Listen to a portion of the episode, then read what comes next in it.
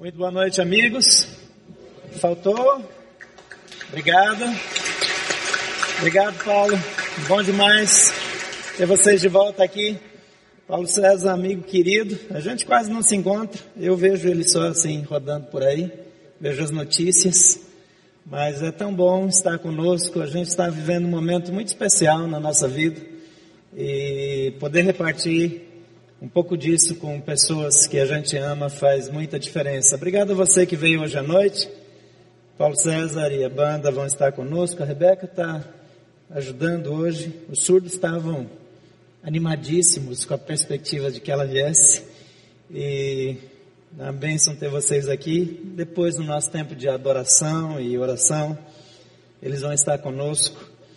Um dos das primeiras vezes que nós recebemos o Paulo lá em São José dos Campos, muitos anos atrás, nós tivemos também depois um tempo de, de oração juntos. E foi um dos primeiros momentos de intimidade com Deus que marcou uma mudança na vida daquela igreja, nesse caminho de relacionar-se com Deus de modo mais íntimo. E eu lembro que foi uma noite que abençoou muito a minha vida. E eu estou feliz que Ele vai estar conosco hoje. Estou feliz que você vai estar conosco também, porque é um tempo tão especial. Eu sei que Deus tem coisas tão boas para a nossa vida e que diante dos desafios de Deus, é, nós podemos, eu vou mexer um pouquinho aqui para não bagunçar o negócio, porque senão depois ele nunca mais vai conseguir usar isso aqui, né? É, Nesses dias que a gente está vivendo, eu sei que muitas pessoas estão com desafios especiais, desafios particulares, e alguns desses desafios tiram a nossa tranquilidade. Eu não sei se essa semana que passou, está começando uma nova hoje, mas se nessa semana que passou você passou por momentos assim, de ter tensões, de enfrentar ansiedade, de ter que lidar com a questão da ansiedade. Eu não tive muita ansiedade porque eu estava em Gramado, uma cidade linda no Rio Grande do Sul, na Serra Gaúcha. Tinha uma convenção acontecendo, ainda está acontecendo. Então, naquele ambiente bonito, essa não foi uma semana de ansiedade. Eu estou ansioso hoje porque amanhã a Tuca vai para a Índia, a Ana vai com ela e eu vou ficar aqui no Vale da Ingratidão. Eu acho muito errado a esposa viajar logo para a Índia fica lá um tempo sem conta, não sei quanto que volta, né? Acho muito errado. Mas é, a Bíblia diz que mais bem-aventurado é dar do que receber. Então, esse não é um tempo que eu estou disposto a sair daqui. Eu creio que nós estamos vivendo algumas coisas que vão marcar a nossa vida para sempre. E foi por essa razão que antecipei a minha volta, porque eu não queria deixar de estar com vocês hoje, nesse tempo que Deus está nos dando. E a minha preocupação é que muitas vezes nós estamos ansiosos, sobrecarregados, tensos. A situação às vezes é difícil. Nem todas as pessoas estão em paz, nem todas as pessoas estão descansando em Deus. Preocupações e problemas surgem na vida de todas as pessoas. A questão é como nós lidamos com elas. O que nós fazemos? A Bíblia diz que Jesus tem um tipo de paz para dar. Ele disse: A minha paz eu vos dou, não vou lá dou como o mundo a dá. Um outro tipo de paz. Porque a paz que o mundo dá depende da nossa situação financeira, a paz que o mundo dá depende dos nossos relacionamentos interpessoais, a paz que o mundo dá depende da nossa qualidade de vida, depende de segurança. Nesses dias, esses dias mais difíceis, a gente está num momento tenso. A popularidade da presidente caiu, do governador de São Paulo caiu, do prefeito de São Paulo também, está todo mundo despencando aí. Porque as promessas de campanha já deu para perceber que não vão ser cumpridas. Os trabalhadores aqui do, do GDF estão com salários atrasados, com parcelamento, com cancelamento de aumentos que já eram garantias anteriores, que estão sendo suspensos. Como é que essa turma anda? Alguns de vocês trabalham aí. Outros estão em outra esfera. Mas as preocupações, elas afetam a vida das pessoas. E aquilo que para a gente talvez seja uma coisa tranquila, para o outro que está talvez sentado aí do nosso lado, é uma coisa preocupante, porque ele já fez contas com aquele dinheiro que não chegou.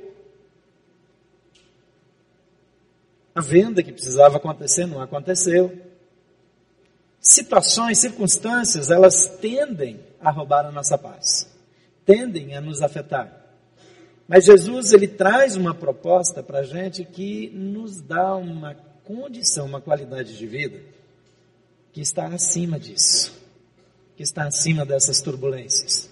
Porque hoje está tenso, está difícil, amanhã vai ser uma nova situação, daqui a pouco as coisas vão se arrumar, daqui a pouco vai estar tudo em dia de novo, nós vamos ter paz de novo, daqui a pouco vai ter outra crise. Crises vêm e vão. Mas a minha condição, ela precisa ser determinada pelo meu relacionamento com Deus, ou pelo menos ela pode ser determinada pelo meu relacionamento com Deus. Lá em Mateus, no capítulo 6, versículos 19 a 34, Jesus dá uma dica de como nós podemos elevar o padrão da nossa paz, como nós podemos subir a barra, como nós podemos viver melhor a despeito das circunstâncias. Ele dá alguns conselhos que eu quero repartir com vocês hoje. Versículo 19: Não acumulem para vocês tesouros na terra, onde a traça e a ferrugem destroem, onde os ladrões arrumam e furtam. Mas acumulem para vocês tesouros nos céus, onde a traça e a ferrugem não destroem, e onde os ladrões não arrombam nem furtam. Pois onde estiver o seu tesouro, aí estará também o seu coração. Os olhos são a candeia do corpo, e se os seus olhos forem bons, todo o seu corpo será cheio de luz. Mas se os seus olhos forem maus, todo o seu corpo será cheio de trevas. Portanto, a luz que está dentro de você, se a luz que está dentro de você são trevas, que tremendas trevas são. Ninguém pode servir a dois senhores, pois odiará um e amará o outro, ou se dedicará a um e desprezará o outro. Vocês não podem servir a Deus e ao dinheiro. Portanto, eu lhes digo: não se preocupem com as próprias vidas quanto ao que comer ou beber, nem com seus próprios corpos quanto ao que vestir. Não é a vida mais importante do que a comida e o corpo mais importante do que a roupa? Observem as aves dos céus, não semeiam, nem colhem, nem armazenam em celeiros. Contudo, o Pai Celestial as alimenta. Não tem vocês muito mais valor do que elas? Quem de vocês, por mais que se preocupe, pode acrescentar uma hora que seja a sua vida? Por que vocês se preocupam com roupas? Vejam como crescem os lírios do campo. Eles não trabalham nem tecem, contudo eu lhes digo que nem Salomão em todo seu esplendor vestiu-se como um deles. Se Deus veste assim a erva do campo que hoje existe e amanhã é lançada no fogo, não vestirá muito mais a vocês, homens de pequena fé? Portanto, não se preocupem dizendo o que vamos comer, ou o que vamos beber, ou o que vamos vestir, pois os pagãos é que correm atrás dessas coisas, mas o Pai Celestial sabe que vocês precisam delas. Busquem, pois, em primeiro lugar o reino de Deus e a sua justiça, e todas estas coisas lhes serão acrescentadas. Portanto, não se preocupem com amanhã, pois o amanhã se preocupará consigo mesmo. Basta cada dia o seu próprio mal. Vamos orar mais uma vez? Pai querido, ao olhar para essa porção das Escrituras, nós somos imediatamente desafiados a confiar mais em Ti. E nós pedimos que nessa noite o Teu Espírito Santo nos conduza. E que nós possamos compreender como nós podemos eh, mudar de padrão de vida. E como nós podemos desfrutar de alegria, de satisfação, de segurança, a despeito daquilo que está acontecendo ao nosso redor. Ajuda-nos a ver a vida da maneira como o Senhor vê Ajuda-nos a aplicar os princípios da tua palavra. E por favor, Espírito Santo de Deus, fala conosco com toda liberdade. Em nome de Jesus. Amém. Algumas coisas que Jesus deixa claro aqui, que podem mudar a nossa vida. Eu vejo alguns princípios que podem me ajudar e podem te ajudar. Em primeiro lugar, escolha os seus investimentos com sabedoria. Ele começa nesse texto dizendo: Não acumulem tesouros na terra, onde tem traça e ferrugem, mas acumulem no céu. Naquela época, os tesouros eram tecido, ou então prata, ouro. E ninguém tinha muita segurança, então muitas vezes eles enterravam essas coisas. Mas eventualmente, quando iam desenterrar, a traça tinha atacado lá o tecido de linho e tinha destruído, e aquele tecido que antes tinha um grande valor, agora não tem mais valor nenhum. E guardar prata e ouro sempre tinha o risco de ser roubado. E Jesus diz aqui: não acumulem, mas aqui não se trata necessariamente de guardar coisas.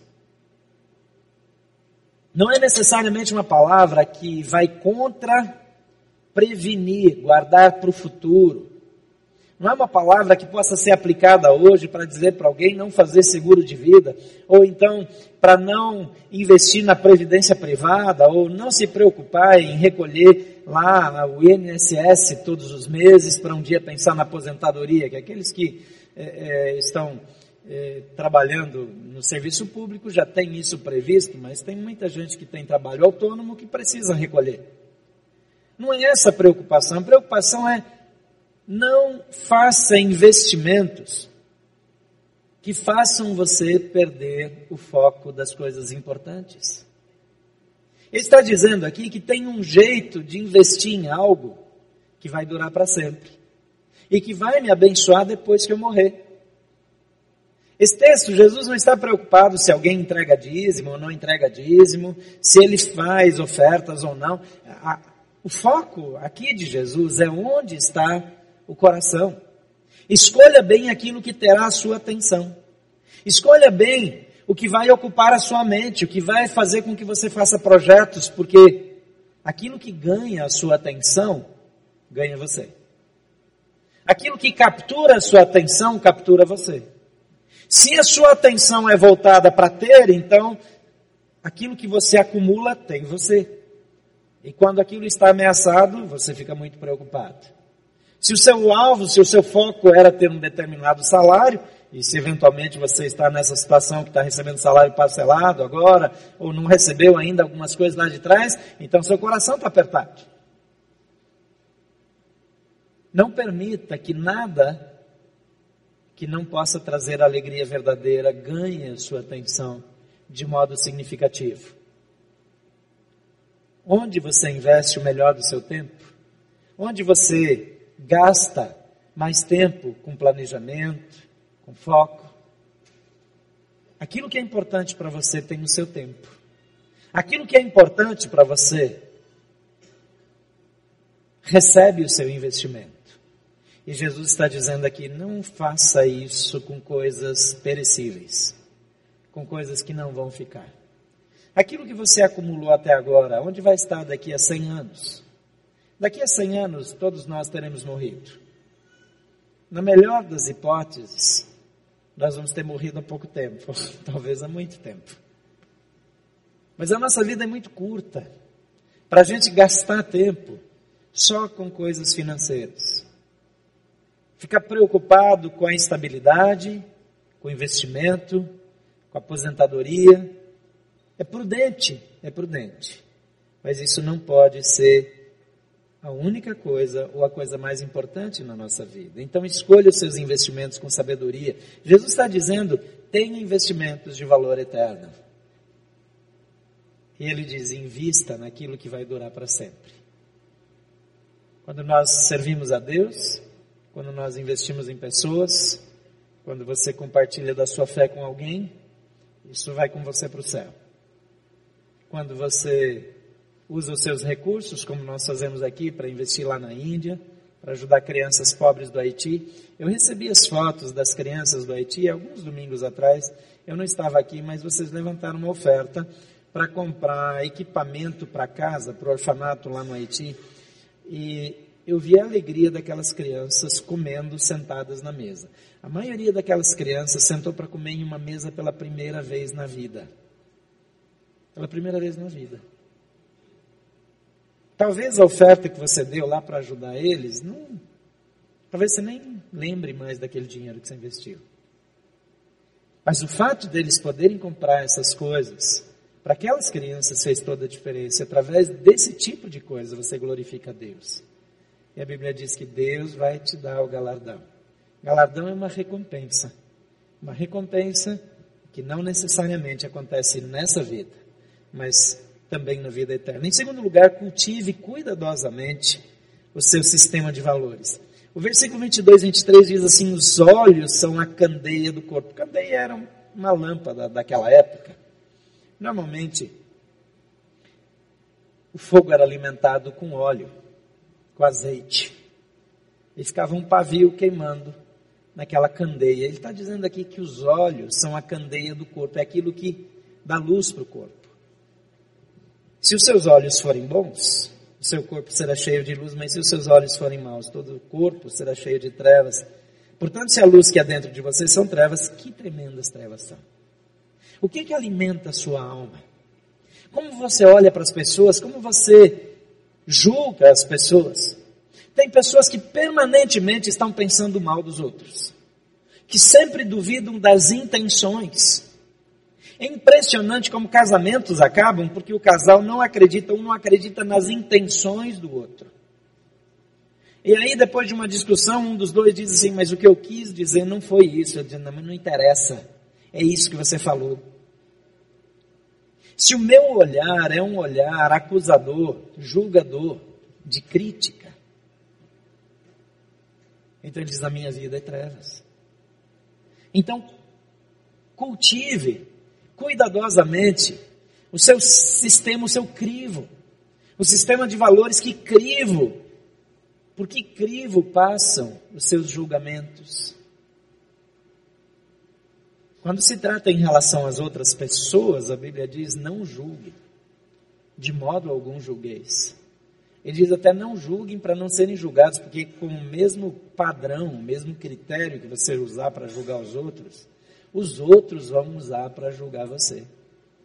A pessoa que acusa facilmente é facilmente acusada. A pessoa extremamente legalista, que aponta o dedo, que fala demais, recebe isso de volta.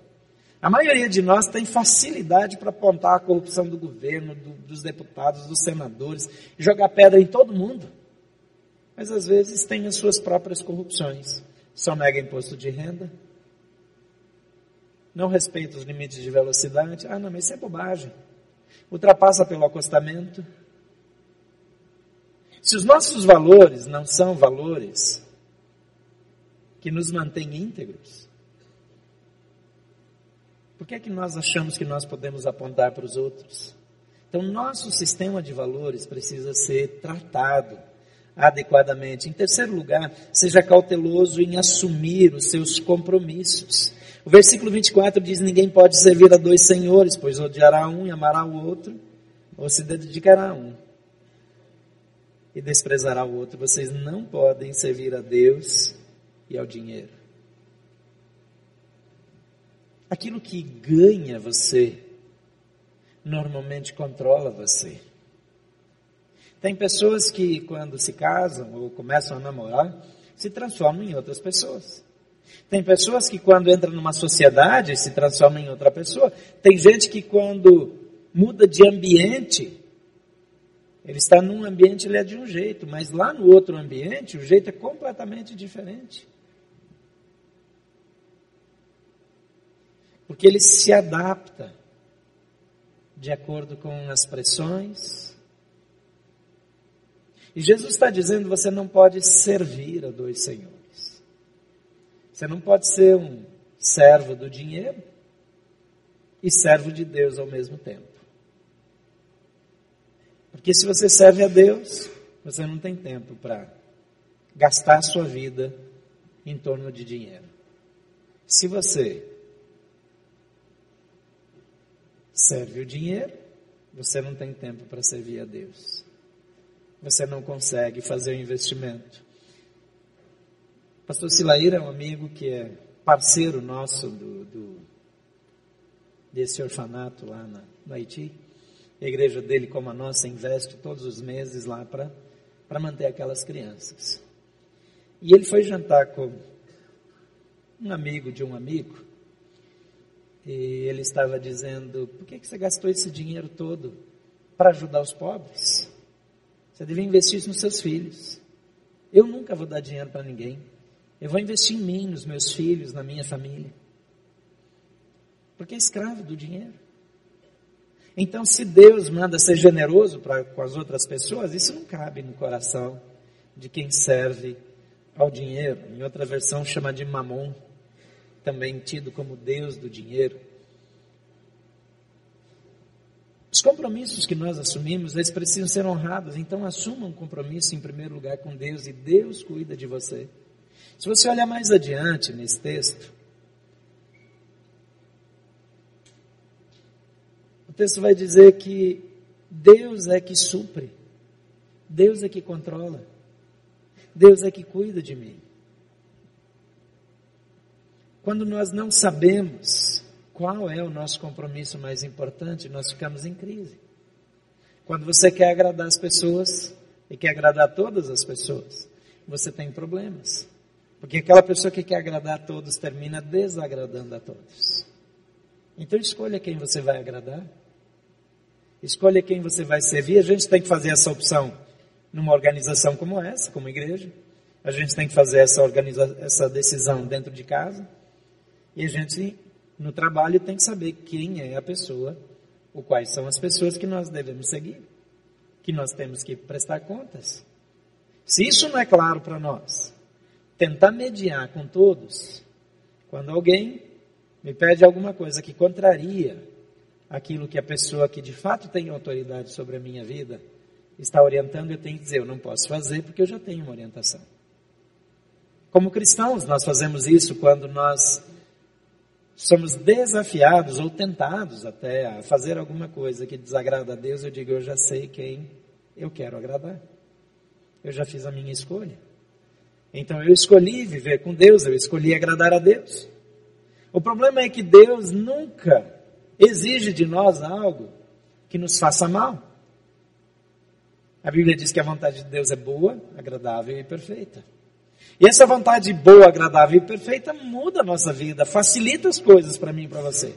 No entanto, quando nós achamos que andar com Deus é uma questão de religião, então nós perdemos o foco, porque a religião é uma lista de leis, regras. Tem várias por aí. Algumas parecem muito boas. Mas Deus nunca esteve interessado em religião. Jesus, quando ele faz uma referência à religião, ele diz: a verdadeira religião é esta: cuidar dos órfãos e das viúvas e guardar-se isento, imune da corrupção do mundo. Isso não é uma definição de religião que as pessoas estavam esperando. A maneira como eu vivo é o que interessa para Deus. E os valores que permeiam as minhas decisões, que fundamentam as minhas decisões, é que vão me conduzir a uma vida mais feliz, livre de preocupações. Em quarto lugar, evite a ansiedade. Ou evite que a ansiedade determine as suas escolhas. Essa parte do texto é uma das partes que chama muita atenção, porque diz assim: portanto, eles digo, não se preocupem com as próprias vidas quanto ao que comer ou beber. Naquela época, a maior necessidade era o que comer, beber e o que vestir. A gente está com falta de água em vários lugares no Brasil, em São Paulo, no Rio de Janeiro. Já anunciaram que vai faltar água aqui em Brasília. De fato, andou chovendo um pouquinho mais esses dias, né? Mas as chuvas não vieram na proporção que deveriam ter vindo, ou que se esperava que viessem. Mas naquela época a água era tão fundamental e tão escassa naquela região até hoje, a água é difícil, é de difícil acesso. Tem alguns poços que raramente secam, alguns rios, alguns reservatórios, mas a água ali é fundamental. O alimento é fundamental. Muitas pessoas ao longo da história naquela região, nos anos passados, morreram de fome. Ainda tem muita miséria naquela região e o que vestir. Hoje nós temos outros tipos de necessidades, o ambiente mudou, a circunstância mudou, mas aquelas coisas que nos dão ansiedade não devem dominar a direção da nossa vida. Ele está dizendo aqui: a vida é mais importante do que a comida e o corpo é mais importante do que a roupa. E ele diz: olhem para as aves dos céus. Elas não semeiam, elas não juntam, elas não são organizadas, elas não têm, não fazem economia para o futuro, mas Deus cuida delas. E Jesus vai dizer: você não é muito mais importante? O que Jesus está dizendo? Desde o começo ele diz: não coloca a sua expectativa, ou não transforme como fonte de segurança aquilo que pode ser roubado, aquilo que pode se estragar. A política, o salário, a estabilidade no emprego. Eles não coloca nessas coisas.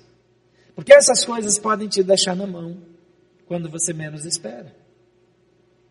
Mas coloca a sua confiança em Deus, que se importa com você muito mais do que ele se importa com os lírios do campo ou com as aves do céu. E se ele nem se importa tanto com eles e cuida deles também, ele está dizendo como Deus não vai cuidar muito melhor de você. Eu desafio você a ousar confiar na provisão de Deus. Eu vi muita gente que anda com Deus passar por dificuldades. Eu já vi muita gente que anda com Deus, que crê em Deus, ter dificuldades tão grandes que nem sabe direito para que lado vai. Mas eu nunca vi um servo de Deus ser desamparado por Deus. De algum modo, de algum jeito, o socorro chega. Nós temos cristãos nesse momento sendo perseguidos pelo Hamas, essa guerra foi estimulada pelas provocações desse conhecido, famoso jornal francês, que muitas pessoas postaram no Twitter, na internet, dizendo: Eu sou Charlie. Mas eles vêm fazendo uma provocação insana de desrespeito ao próximo há muitos anos. É claro que a reação do Hamas e, e, dos radicais islâmicos é errada. Mas o desrespeito para com o próximo, para com as ideias do próximo, é algo que extrapola todos os contornos. E quando, no auge da segurança, a insegurança chega, já não tem para onde fugir, já não tem a quem recorrer. O mundo está instável e por conta dessas provocações, mais cristãos estão morrendo. Cristãos que não provocaram, cristãos que não fazem isso, cristãos que também foram alvos daquelas charges é, é, abusivas e abusadas, estão morrendo, porque na cabeça deles Todo o Ocidente é de gente formada por infiéis, os ocidentais. Tem muito, muito muçulmano no Ocidente. Pessoas morrendo. Pessoas sendo perseguidas. Mas vez por outra eu recebo notícia, eu tenho amigos trabalhando lá, de como essas pessoas estão em paz, em segurança interna, porque tirar a vida não é tudo. Quando a nossa vida aqui termina, a verdadeira vida começa. Mas não é só isso. Quantas histórias de livramento, de proteção de Deus, sobre pessoas que ninguém estava defendendo. Porque Deus se importa comigo e com você. Você já sofreu, já foi alvo de livramento de Deus que você desconhece. E talvez só se você for para o céu um dia você vai saber. Talvez Deus decida mostrar para você. Está vendo aquela situação lá? Deus cuida de nós. Então não permita que a sua ansiedade conduza a sua vida. Porque a ansiedade nos faz pensar sempre no mesmo assunto. Nos faz olhar na mesma direção. Nos faz querer resolver o problema do nosso jeito. Mas aprenda, exercite-se em confiar em Deus. Se Deus veste assim a erva do campo que hoje existe, amanhã é lançada no fogo, não vestirá muito mais a vocês, homens de pequena fé. Deus está dizendo, por meio de seu Filho Jesus, que Ele se importa com você, que Ele se interessa por você, que Ele pode e quer cuidar de você. Mas normalmente nós é que queremos providenciar, então nós andamos sozinhos. Em quinto e último lugar, não permita que as preocupações com o futuro destruam o seu presente. Ele termina dizendo: busquem, pois, em primeiro lugar o reino de Deus e a sua justiça, E todas estas coisas lhe serão acrescentadas. Portanto, não se preocupem com amanhã, pois amanhã se preocupará consigo mesmo. Basta a cada dia seu próprio mal. Jesus está dizendo que o futuro está nas mãos de Deus. O futuro do seu filho. Eu não estou dizendo de novo, eu não estou dizendo que você não pode fazer um investimento para que ele quando chegar na hora da faculdade, tenha recurso para pagar a faculdade. Eu não estou dizendo que você não deve ter um seguro de vida, ou que você não deve fazer uma previdência para ele. Se você pode fazer, faça. Mas às vezes nós vivemos sofrendo com aquilo que ainda não aconteceu. Imagine uma pessoa que adquire uma doença que humanamente é incurável. Talvez essa pessoa tenha, estatisticamente, 10, 15 anos de vida.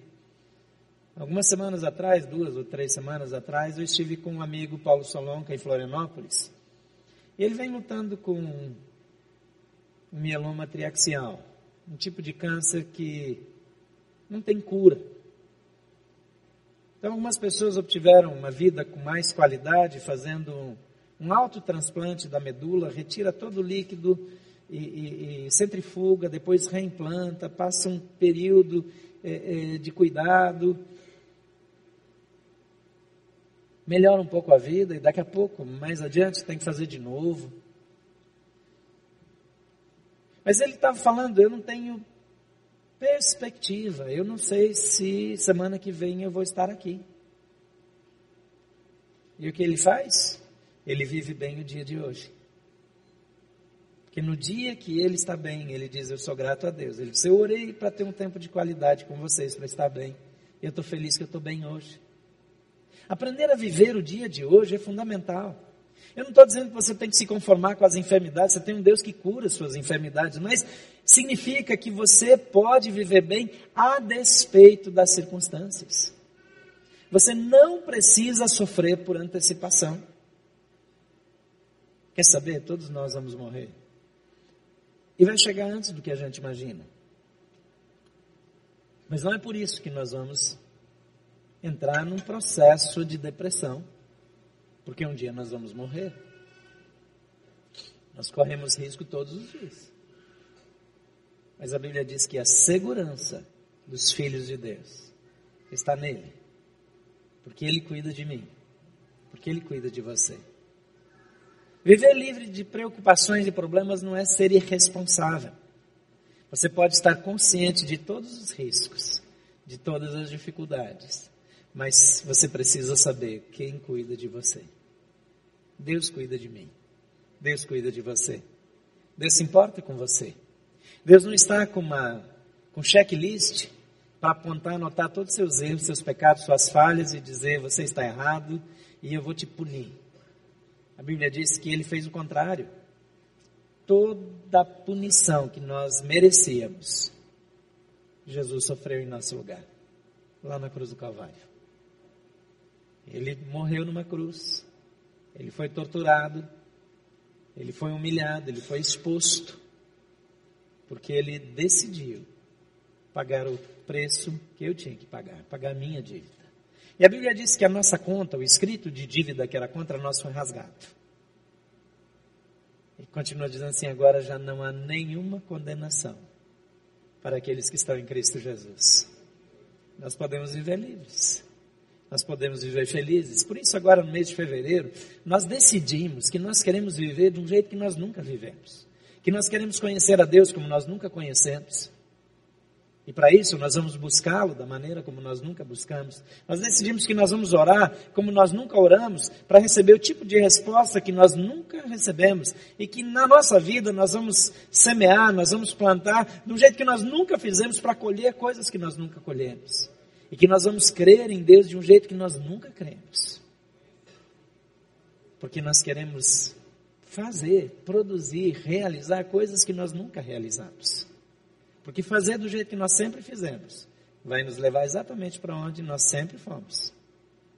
Mas quando nós decidimos mudar, Deus nos abençoa. Deus investe na nossa vida. Deus cuida de nós. E por isso nós podemos soltar as rédeas. Nós podemos deixar o passado no passado. deixar o futuro no futuro e confiar no Deus presencial que está conosco nesse momento. Isso é mudança de vida, isso é liberdade, isso traz paz, traz alegria para mim e para você. Eu não vou continuar falando, hoje é uma noite especial. Paulo César está aqui com a turma dele, a gente está tendo um tempo especial de adoração. Nós vamos, depois dessa celebração, ter mais um tempo de louvor, de adoração, de oração, junto com eles também. Então eu quero orar por você agora. Eu gostaria que você fechasse seus olhos, talvez você veio para cá num tempo difícil.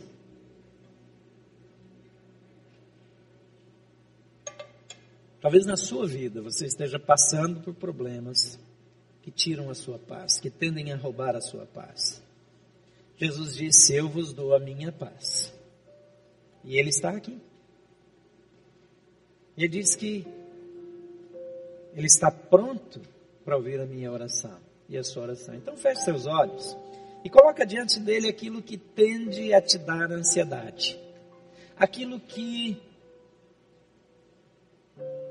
eleva o nível de estresse na sua vida.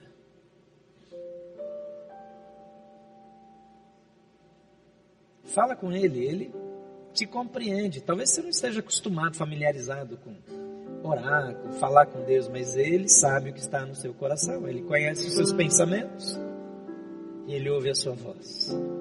Então fala com ele. Essas garantias de cuidado são para todos aqueles que são filhos de Deus. E a Bíblia diz que aqueles que creem em Jesus, aqueles que o recebem como Senhor e Salvador, a esses Deus deu o direito de se tornarem seus filhos filhos de Deus por adoção. Não agora as pessoas criadas por Deus apenas, mas filhos por adoção. Você já se tornou filho de Deus. Porque tudo começa quando eu digo sim, Jesus, eu te recebo no meu coração. Eu creio que tu és o filho de Deus. Eu creio que tu estás aqui e que tu me amas. Eu confesso que eu sempre fiz as coisas do meu jeito, mas eu te aceito, eu te recebo como meu Senhor e meu Salvador. Você quer fazer essa oração? Você quer entregar a sua vida, suas dificuldades, suas crises, seu futuro, seu passado, seu presente para Jesus? Eu gostaria de orar por você. Enquanto eu oro, você pode levantar sua mão. Você que nos acompanha pela internet, em qualquer lugar do mundo, pode fazer o mesmo gesto, porque não é para mim ele está vendo, Ele está olhando para você. Jesus disse: Eu estarei com vocês todas as vezes. A Bíblia diz que quando dois ou três se reúnem em nome de Jesus, Jesus está presente. Então Ele está aqui. Levante sua mão e diga: Jesus é comigo. Senhor Jesus, cada mão erguida nesse auditório e cada mão erguida em qualquer lugar do mundo, por pessoas que nos acompanham agora, são vidas, pessoas dizendo: Sim, eu quero Jesus Cristo como meu Senhor e meu Salvador. Por favor, Pai Olha para eles agora, concede o perdão por meio de Jesus Cristo. Senhor Jesus, derrama sobre eles o teu Espírito Santo. Muda a vida, a história, marca a vida desses filhos e filhas para a glória do teu nome. Ó Pai, que eles possam começar um novo tempo contigo e que a perfeita vida de Jesus seja manifestada sobre eles, em nome de Jesus. Amém. Quero fazer mais uma oração com você que já fez essa oração há tempos atrás Talvez você até já se perdeu na caminhada, já esqueceu que um dia fez, mas você já fez essa oração. E talvez você até seja daqui mesmo, mas você está com o coração apertado. E a ansiedade está tomando conta, mas você quer colocar diante do Senhor. Volto a repetir, Jesus está aqui. Ele sabe o que lhe dá ansiedade. Ele sabe como você está. E Ele está pronto para ouvir a sua voz. Então feche seus olhos mais uma vez. Eu quero orar por você. Pai querido, filhos e filhas aqui que já te conhecem, que já andam com Jesus, estão agora precisando de alívio para o seu coração, coração apertado, estressado, preocupações, problemas. Por favor, Jesus, concede-lhes a paz que só o Senhor tem para dar. Sopra sobre eles do teu Espírito, de modo que eles sejam tomados pelo Espírito Santo. Não apenas tenham um relacionamento com Ele, mas sejam controlados por Ele. E que o Senhor possa visitar teus filhos de modo sobrenatural nessa noite. Para que ao saírem daqui eles saiam com o coração purificado, livre das preocupações, livre da ansiedade, e que de fato recebam a paz que Jesus tem para dar. Obrigado porque o Senhor está conosco e porque o Senhor nos ouve agora. Eu oro assim em nome de Jesus.